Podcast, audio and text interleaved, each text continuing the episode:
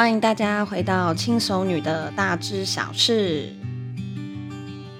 目前呢、母亲节特惠啊，已经在我的 IG 限时动态上面更新了。所以如果说呢，你对于母亲节特惠有任何兴趣的话呢，可以到我的 IG 上面去看哦。好啦，我们差不多要进入到今天的主题了。好，那么我们今天的主题是什么呢？我们今天的主题啊。叫做华灯初上线上版。什么叫做华灯初上线上版呢？我知道大家对这个标题一定觉得非常的有趣。那这个华灯初上线上版是什么意思呢？吼，就是直播这件事情。为什么我会就是想要想要讲华灯初上线上版这件事情呢？因为我消失了这一两个礼拜啊，我就是在追华灯初上。因为我这人追剧啊是蛮有趣的，我不喜欢追就是要等的剧。就比如说，就是我有听人家讲说这一部剧很棒，好，那我一定会等到呢，他把完结篇那一些之类的东西，好，全部通通都已经出完了，我才会去从第一集开始看它。所以啊，华灯初上的第一部第一集出来的时候啊，其实我那时候就有听到非常高的讨论度。好，然后呢，其实我也都知道凶手是谁，然后我也都知道中间发生了什么事情，可是我还是会想看，就是提前暴雷这件事情，并不会影响到我观看这部剧的，嗯的心得，然后跟我觉得我我想要关乎这观观看这部剧的心情是。呃，对我来讲，我我都觉得没有影响，就是我都觉得说，我提前知道剧情，可以更更让我更融入在这个剧情里面，然后我可以更投入在这个导演跟心如姐姐想要表达的东西里面。所以其实人家说，哎，我要爆雷喽，还干嘛？我都觉得没差。啊，我都觉得没差，我都觉得没有关系，我都我都我都无所谓，我就我就专心看这样就行了。那所以啊，从他第一季之后，我就一直有蛮想要看的，可是我就是硬生生的等到第三季全部出完了，好，然后呢，我才从第一季的第一集一口气看到第三季的第八集，也就是第二十四集最后一集，然后我把把我在观看的那个心得啊上传到我的 IG 啊，很荣幸诶，心如姐姐还有转发耶。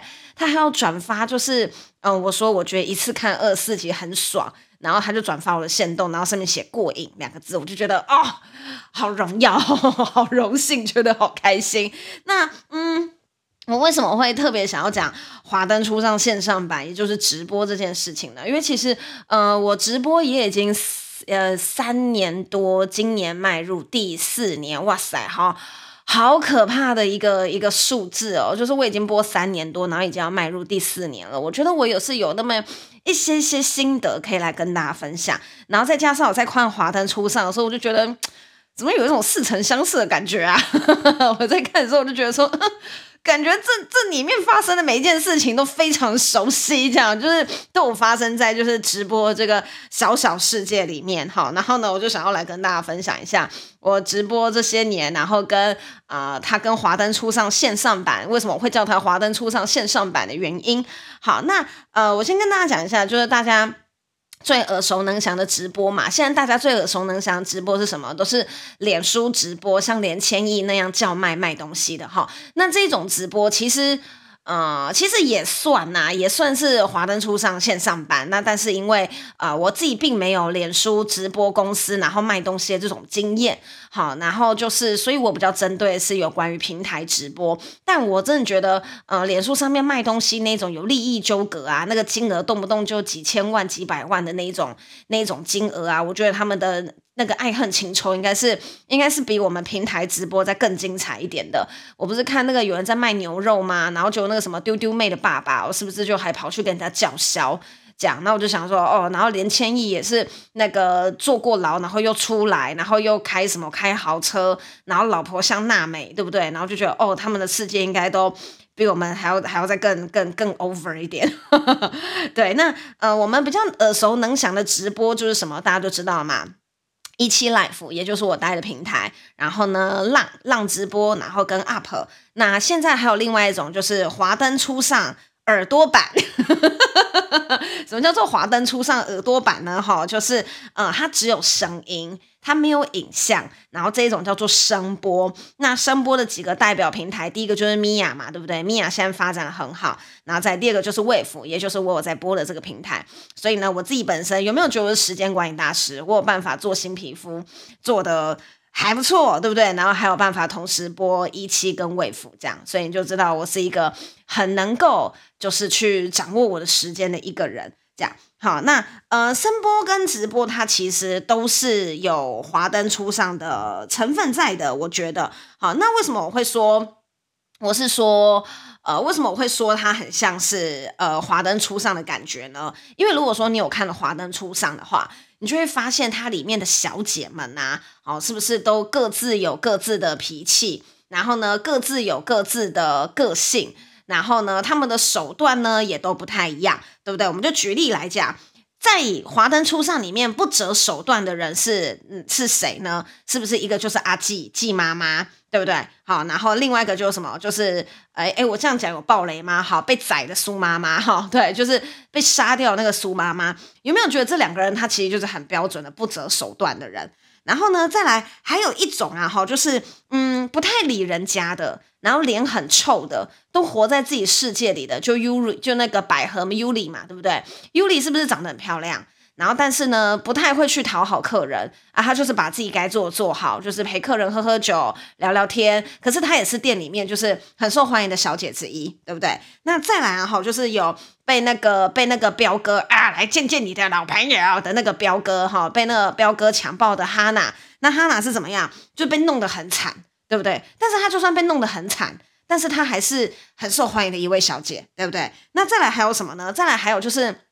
我什么都无所谓，我什么都很大方，我什么都可以摊在阳光下。即使我现在都坐牢了，对不对？我都可以把我为什么坐牢的原因，坐三年的牢这件事情摊在阳光下跟大家讲。我还有一个，还有一个十五岁的儿子，这种事情我都可以跟大家讲。这就是谁？这就是 Rose 妈妈嘛，对不对？那其实啊，这几种人啊，都是呃直播环境里面有的人，对不对？好，就是直播组里面。一定有，就是为了业绩不择手段的人，好，也一定有被直播主冲康的很惨，被玩家冲康的很惨，像哈娜那样子的人。然后呢，也有就是不怎么鸟别人的，然后永远都活在自己的活在自己的世界里，把自己该做的事情做好，好，然后呢，嗯，不太去不太会去讨好别人的，然后但是他就是还是会有人欣赏他的的这种优劣这种人。我自己觉得我比较像 Yuri，对，我自我自己觉得我比较像 Yuri 啦，就是我不太会去讨好别人，我就是把我自己的事情该做做好，就这样而已。然后也有那一种像 Rose 妈妈那一种，就是呃急公好义，非常的热心，对不对？好，打抱不平，然后呢，希望这个世界充满了正义、爱与公平。直播组里面有没有这样子的人？也有，也有这样子的人，就是所以我会觉得说，按照这个。人的这个这个分类下去算呐，哈，你就会觉得说，诶，这个直播世界啊，好像跟那个华灯初上有一点像。好，那很多人会讲说，就是哈，那你们直播主是不是就跟那个妈妈们一样，就就跟小姐们一样，是专门在卖暧昧的？可是其实你们仔细看《华灯初上》里面、啊，你们真的有觉得每一个小姐都在卖暧昧吗？其实没有诶、就是大部分的情况是怎么样？就是大部分大家只是来这边交交朋友，这是绝大多数的情况下。其实我非常多人都是来这边交交朋友，来这边聊聊天，来这边偶尔耍耍白痴、卖卖萌，对不对？好，然后有每一个人都跟彪哥一样在那边啊，来见见你的老朋友，这样有有有每个人都像彪哥这样吗？真的也没有。就是你是认真去问几个有在播直播的直播主的话，真的里面没有没有几个是像彪哥这样子这么夸张的人。但是有没有这样子的人？当然还是有，但是那都是极少数。好，那嗯，我我会我会觉得说，嗯，很像直播，很像很直播，很像华灯初上的原因啊，好，是因为他们的性质其实某方面来讲都非常的像业务。好，你们有没有记得说华灯初上里面有一段就是呃，因为苏妈妈死了，然后所以店里面生意一落千丈，然后那个时候他们就说什么啊，不然就把店收一收，不要再做好了。为什么会这样子？因为没有底薪。就是小姐跟直播主是一样的，就是我们都是没有底薪的。那么你的收入来源是靠什么？你的收入来源呢、就是呃，小姐是靠酒，对不对？那么直播主靠什么？直播主靠的就是抖内，就是有没有人送礼物给你？可是你这个收礼物的这个这个这个东西，它最后换算成钱才会是你的呃薪水。其实，其实这跟这世界上面绝大多数的业务是差不多的。无论你是房仲业务，或者你是汽车业务，或者是什么呢？或者你是跟我一样，你是有在经营直销的，你是在做直销，你是在做产品买卖的这一种，全部，嗯、通通都是有关于有关于就是像业务的这一种性质。那很多人对于业务这一种性质啊，哈，他比较呃不那么喜欢。有一个很重要的原因是什么？他认为你的收入是不稳定的。好，很多人都会这么觉得，很多人都会觉得说，哎，你你你这么多的工作啊，都是跟业务相关的，你不会觉得你的收入很不稳定吗？这样，这是很多人问过我问题。他讲说，哎，你看你做你做 New Skin 好，然后你又做直播啊，然后你又做声播，你不觉得你的收入来源是相当的不稳定的吗？好，那我先讲，我绝大多数的收入来源都是都是都是直销嘛，都是 New Skin 嘛，对不对？好，然后呢，呃，在我做 New Skin 的时候，这也是非常多人在问我的问题。可是其实我觉得稳定跟不稳定的这个心理呀，哈，跟这个想法啊，这个真的就是很看人。如果说每个月领两万五，你觉得稳不稳定？如果你今天问问一个问问一个上班族。好，如果他今天刚出社会，每个月领两万五，他可能会说，嗯，还可以，蛮稳定的。对，那如果说你今天问一个三十岁上班族，每个月领两万五，我跟你讲，他死都不会去做那个工作，因为太少了。即使他非常的稳定，so what？他就是很少。对不对？那如果说哈，今天嗯、你跟一个你跟一个三十岁三十岁的上班族说，哎，你来跟我一起做业务，然后讲说啊，那个业务那这样薪水多少啊？我说嗯，好的时候呢，可能有五六十万，那一般的时候呢，大概十几万。那你要不要来做业务？他说哦，好的时候五十几万，不好的时候十几万。嗯，听起来蛮不稳定的啊，但是很 OK，不是吗？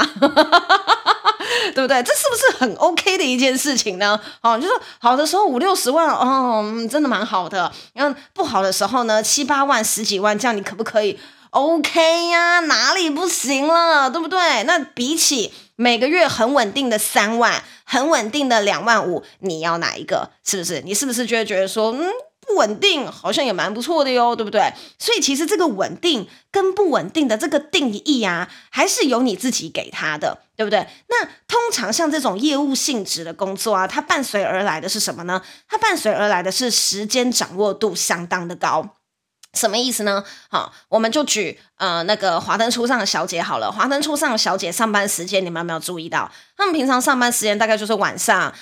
七点过后，然后大概到呃十，大概到凌晨一两点左右，对不对？白天的时间都是自己的，然后一个礼拜上班的时间，你就稍微跟老板讲一下，稍微跟两位妈妈讲一下，稍微调一下，好，你就会发现他们其实大部分的时间是相当的弹性的，对不对？然后像那个尤里啊，早上还在百货公司当柜姐啊，然后晚上还来。还来做小姐啊？那你就觉得说，哦，他时间掌握度相当的高，然后晚上的工作收入甚至比白天的收入还要高。那么直播主是怎么样子呢？直播主的收入来源也是一样，你想要在哪里开播都可以，你想要在嗯、呃、海边开播也行，你想要在家里面开播也可以，你想要一边逛街一边开播也很好。好，你想要一边洗头一边烫头，好，因为烫头发时间很久，然后开播也可以，好，它的时间跟地点都是相当的随意了。你今天失眠。睡不着，好，那你就半夜开播也无所谓，也没有关系，你说不定还可以认识新的观众。你今天去澎湖玩，你今天去马祖玩，没有关系，你也可以在澎湖、在马祖的饭店里面开播，它是一个时间、地点都非常弹性的工作。那么我们再来讲，我们再来讲，我就我原生工作新皮肤好如新。那我的如新是怎么样子呢？对不对？我的如新呢，就是从网络上面好，或者是从电脑上面，网络电脑不都一样吗？对不起哦，我脑袋有点昏。无论呢你是在网络上面作业，或者是在你是在线下，也就是面对面的碰面，都是时间地点由由双方共同来决定的。那等于说呢，哈。呃，疫情开始之后啊，哈，我大部分因为现在大家都不敢碰面嘛，我大部分都是在家里面工作。那我可以在马桶上面用手机，我可以在书桌前面用手机，我可以在沙发上面用手机，我也可以在床铺上面用手机。我可以一边吃饭的时候一边用手机，我可以 anytime anywhere，不管我在干嘛，我都可以做有关于新皮肤的事情。人家在人家在问我小紫的时候呢，或者在问我小腹克星的时候呢，在问我威力板的时候呢，哈，我可能在大便，哈。啊，我可不可以回？行啊，如果我当下不能回，我就晚一点回。哈，人家在问我可能洗脸机怎么用的时候呢，哈，那我可能在吃饭，好，那我也就是吃完饭的时候回。你会发现你的工作环境跟时间都变得相当的弹性，这个就是呃做业务性质方面工作的好处。那有的人就会讲说哈，哈，可是我觉得还是很不稳定诶，我觉得不稳定这件事情实在是太可怕了，对不对？好。那么哈，这就要看你对你自己到底有没有信心。好，就是我自己自认呐、我不甘心，就是只做一个很一般的上班族。我认为我的人生应该是会再有更大的发展空间。好，那但是呢，如果说你要我贸然的去做有关于，比如说华的华灯初上线上版哈，你要我你要我一个上班族，就是还没有辞职的情况下，把工作辞了，然后去做华灯初上线上版去做直播的话，我觉得这个风险很大。好，没错，你会觉得这风险很大，很多人都这么觉得，很正常。所以你一开始可以怎么做？你一开始就可以跟 Yuli 一样，就是白天在专柜上班，然后晚上做华灯初上、床灯初上线上班，好长的名字啊！我叫他直播就好了。对，你就可以晚上的时候呢，然后做直播；那白天的时候呢，做你自己本身的工作。好，那么呢，你会发现很有趣，一个肯经营自己的人，一个。有想法的人，一个有脑袋的人，任何地方都不会埋没了他。你一定都有办法在各个地方发光发热。即使你离开了你的公司，你会发现最限制你发展的那个地方，就叫做上班，就叫做公司，就叫做那个一个月只让你领四五万、两三万的地方。那个东西，那个地方才是最限制了你的发展。好，那。我举几个，就是我觉得，呃，做直播做到后面，然后就是你建立起你自己的人脉，然后，然后就是你整个转型转得非常的成功，然后你的世界从此变得很辽阔。我举几个人给大家听，第一个就是七七老大，大家知道七七老大是一个很有名的 YouTuber 嘛，对不对？但是在那之前，他其实也是一期的玩家兼主播。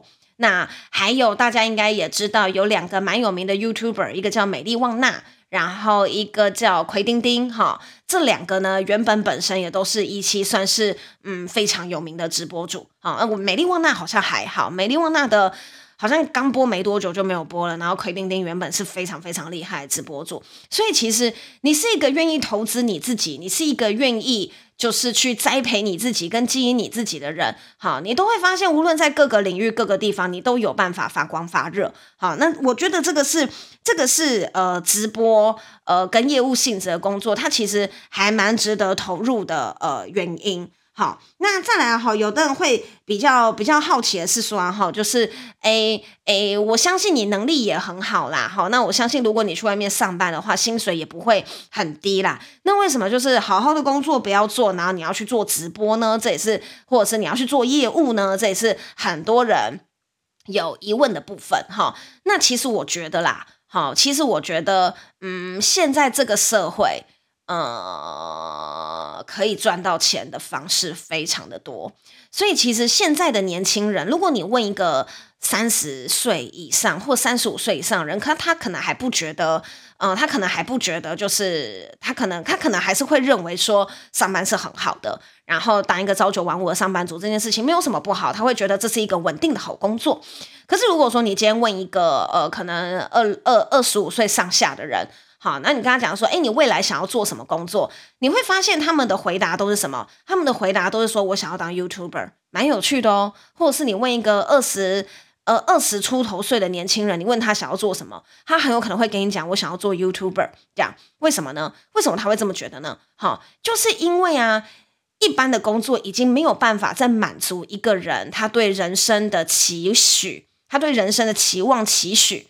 然后呢，跟他想要做事情，他都会认为说，这感觉已经不是嗯、上班可以满足我的。所以如果说你问我说，你为什么好好的工作不要做？因为我就是知道好好的工作没有办法满足我这个爱好自由的人的心情。好，我就是一个喜欢出国玩，然后喜欢探险，然后呢喜欢去看嗯、很漂亮的风景，然后喜欢放松，然后喜欢就是我觉得。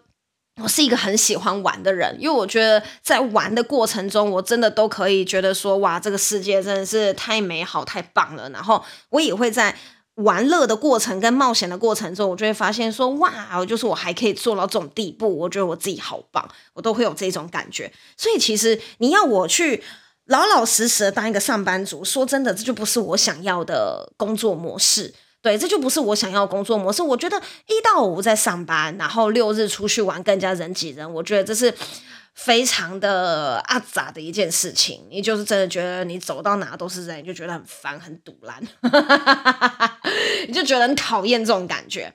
那有的人他就会有别的疑问，就是讲说，哎，为什么负面新闻很多，对不对？就是为什么你看哦，都是那个什么直播主吸血、逐科工程师，然后骗走多少钱，对不对？然后玩弄工程师的感情，然后下面就会一堆人留言说啊，火山小子啊，对不对？哈，就是这种直播的这种做直播的女的都是破阿妈，对不对？这一种就是都是骂那一种很难听的话。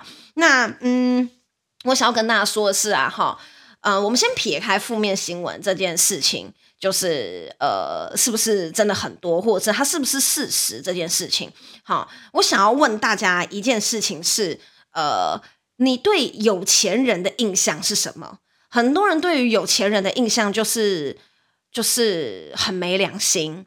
像魏家一样卖黑心的油，对不对？然后呢，就是有钱人就是要够黑心、够王八，你才有办法变成有钱人。这样就有一些反社会人格啊，或者是比较激进的人，他就会这样告诉你。但是我想要说的是什么呢？我认识真正的有钱人，非常多数的有钱人都是心地很善良的，然后都是为人非常大方的，都是为人非常低调的，哈，都是。你会觉得天哪，他真的是有钱人吗？好不像哦，这样。然后呢，但是你又周遭周遭你认识的十个里面有十一个有钱人，几乎都是长这个模样的，那你就会觉得说，嗯，那电视上面那些有钱人到底是 Hello？你就会想说，这真的电视上面那些有钱人到底是哪冒出来的？这样。然后呢，所以然后后来我就有问过我一些真正非常有钱的朋友，我说：“哎，你你你你你看哦，你们都这么有钱，可是你们人都这么好，那为什么新闻都不报道你们呢？因为他们也很常做公益，然后呢，的的确也是会有媒体来拍，然后但是你就会觉得说，为什么媒体都不多多？”彭茂你们这一些很棒的公益，你们这一些很棒的活动，然后或者是你们这一些很好的人，这样你可能只会在什么关键新闻啊、焦点人物啊看到这一些很善良的有钱人的身影，然后你在一般的新闻里面，你都不会看到这些有钱人的身影，然后那些真正很有钱人就告诉我说哈，因为要博眼球。对不对？一个新闻要怎么样子可以引起大家共鸣？它就是要越血腥、越负面、越煽情，对不对？好，然后越夸张，然后人家就会觉得说：“哇塞，这真的假的？哇塞，这太夸张了！”这样，然后呢，你就会被那种新闻标题给吸引，这样。好，那所以啊，其实我想要说的是什么呢？我想要说的是，这世界上大部分的有钱人都相当善良，但是就是那偶尔那一两个很有问题的，就是因为他很有问题，然后他同时又有钱，所以他才会上新闻，对不对？如果你又善良又正直，人又好又有钱，你就是人生胜利组嘛。那报道你还有什么意义呢？对不对？所以啊，正常的那些有钱人都几乎没有什么人报道，好，就是。不正常的有钱人把他报道出来，好，大家才会觉得说哦，帅啦！我就是要看到这个，我就是要血流成河这样，哈，同理可证，就是为什么负面新闻这么多呢？你们知道一期一天开播的主播到底有多少人吗？一期每天开播的主开播的主播没有破百，没有破千，也有破五百。真的是没有破千也有破五百。我们二十四小时全世界加起来的主播，们五百太少啦，大概破千以上一定有啦。就是我们全世界所有主播加起来人数是很多的。然后其实其实其实直播主也常常做很多好事。你们知道我前一阵子啊去做流浪狗狗的饼干，也是跟着一群直播主。去做流浪狗狗的饼干，当天也是有新闻媒体来拍。那请问有人看到这一篇新闻吗？我相信应该没有人看到这一篇新闻吧，对不对？好，但其实我们那一天大概是有十几个直直播主受邀请。然后去做流浪狗狗的饼干，然后结束之后直接送给流浪狗，然后过程之中是没有加任何一点糖，也没有加任何一点盐，然后都是我们自己亲手做的。但是有人要看这个新闻吗？没有啊，真善美新闻谁要看啊？我们就是要看到血流成河，对不对？就是消费者跟读者他要看到就是血流成河，他就是要看精彩的。所以这个时候在报道出什么呢？就是哦，某直播主对吸了多少血，然后怎样怎样，然后那这新闻够耸动。对不对？够够血流成河，才足以博人家眼球。那你说，所以这些事情是真的有的吗？好、我可以告诉你是真的有，没有错。对，但是，嗯，你要因为一个人、一两个人而而否定这个工作，而否定直播这个产业，我觉得也是相当不公平的，对不对？好，就是。你看立法委员里面呢、啊，又有像高嘉瑜这一种遇到家暴不敢讲话的，也有像也有议员里面，也有像童仲彦这一种的大剌剌把黄色挂在嘴边讲的，对不对？也有也有那个也有那个什么，之前之前之前总统府的发言人那个男的叫什么名字啊？丁是姓丁吗？糟糕，丁守中，哎，不对不对不对不是丁守中，乱丁丁丁什么的，我忘记名字了，对不对？然后啊，哈，在在这一种情况之下，哈，就是，诶，那个那个丁那个什么发言人，忘真正的熊熊忘记他叫什么名字哈。那呃，像那个发言人衣冠楚楚的，但其实他同时也是什么？他好像也是劈腿很多女生，然后还要正宫出来帮他讲话。这代表什么？这代表无论是在各行各业里面的那个圈圈里面，你一定要记住一句话，叫做什么？叫做树大必有枯枝，人多必有白痴，对不对？就是。嗯，在各行各业里面，他一定就是会有那么一两个，他永远都在做很奇怪的事情，然后他自以为不会有人发现，但其实最后还是会被人家发现的这一种情况。好，那这一种人，我们一律把它称之为异类。好，那一个群体里面，一个圈圈里面，一个产业里面，它一定就是会有异类的存在。所以这件事情，它。呃，我我我我不认为它足以就是要被拿出来，然后否定整个产业。我觉得如果说你否定这个产业的话，其实是嗯是很可惜的，因为其实身为一个直播主，如果说你你好好经营这份。呃，工作的话，他其实他的收入跟报酬是相当的可观的。那我就举几个我蛮蛮熟的几个主播的例子，因为我大部分认识的主播，我不要讲我啦，因为我在里面实在太逊了，实在是太不可考了。就是我在里面是逊到就是不值得一提的这一种。但是啊、同样跟我大概大概，他大部分直播主的年纪都比我轻。那他们呃，举例来讲，大概几个二四二五岁的。呃，女孩子好，然后呢，她就是也是正正当当的唱个歌，对不对？跟大家聊聊天，大部分他们的收入呢，都可以落在嗯十万上下，对，有时候可能好一点，还可以到十五、十六，对。那有时候十万，有时候十五、十六，有时候五六万，你不会觉得说这个收入的模式其实比嗯你在一般上班里面还要好非常多吗？对不对？好，那其实我觉得，呃，不需要太过于去拘泥于一些，我一定要有一个正常的工作，我一定要有一个朝九晚五的工作，因为我觉得，嗯，这样子的做法只会局限了你自己的发展。如果你今天有其他的机会，可以试试看其他工作的话呢，我觉得，嗯，大家都是可以多做一点尝试，对自己的人生都是相当有帮助的。好，那我们今天的轻熟女大知小事到这边喽。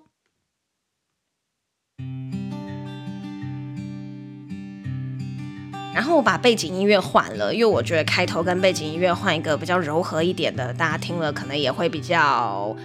温和一点，毕竟我的音频比较高。好，那如果说大家有任何意见呐、想回馈的话呢，都可以私讯我的 IG，我的 IG 呢也是欢迎大家追踪。那么我们今天就到这边喽，谢谢大家。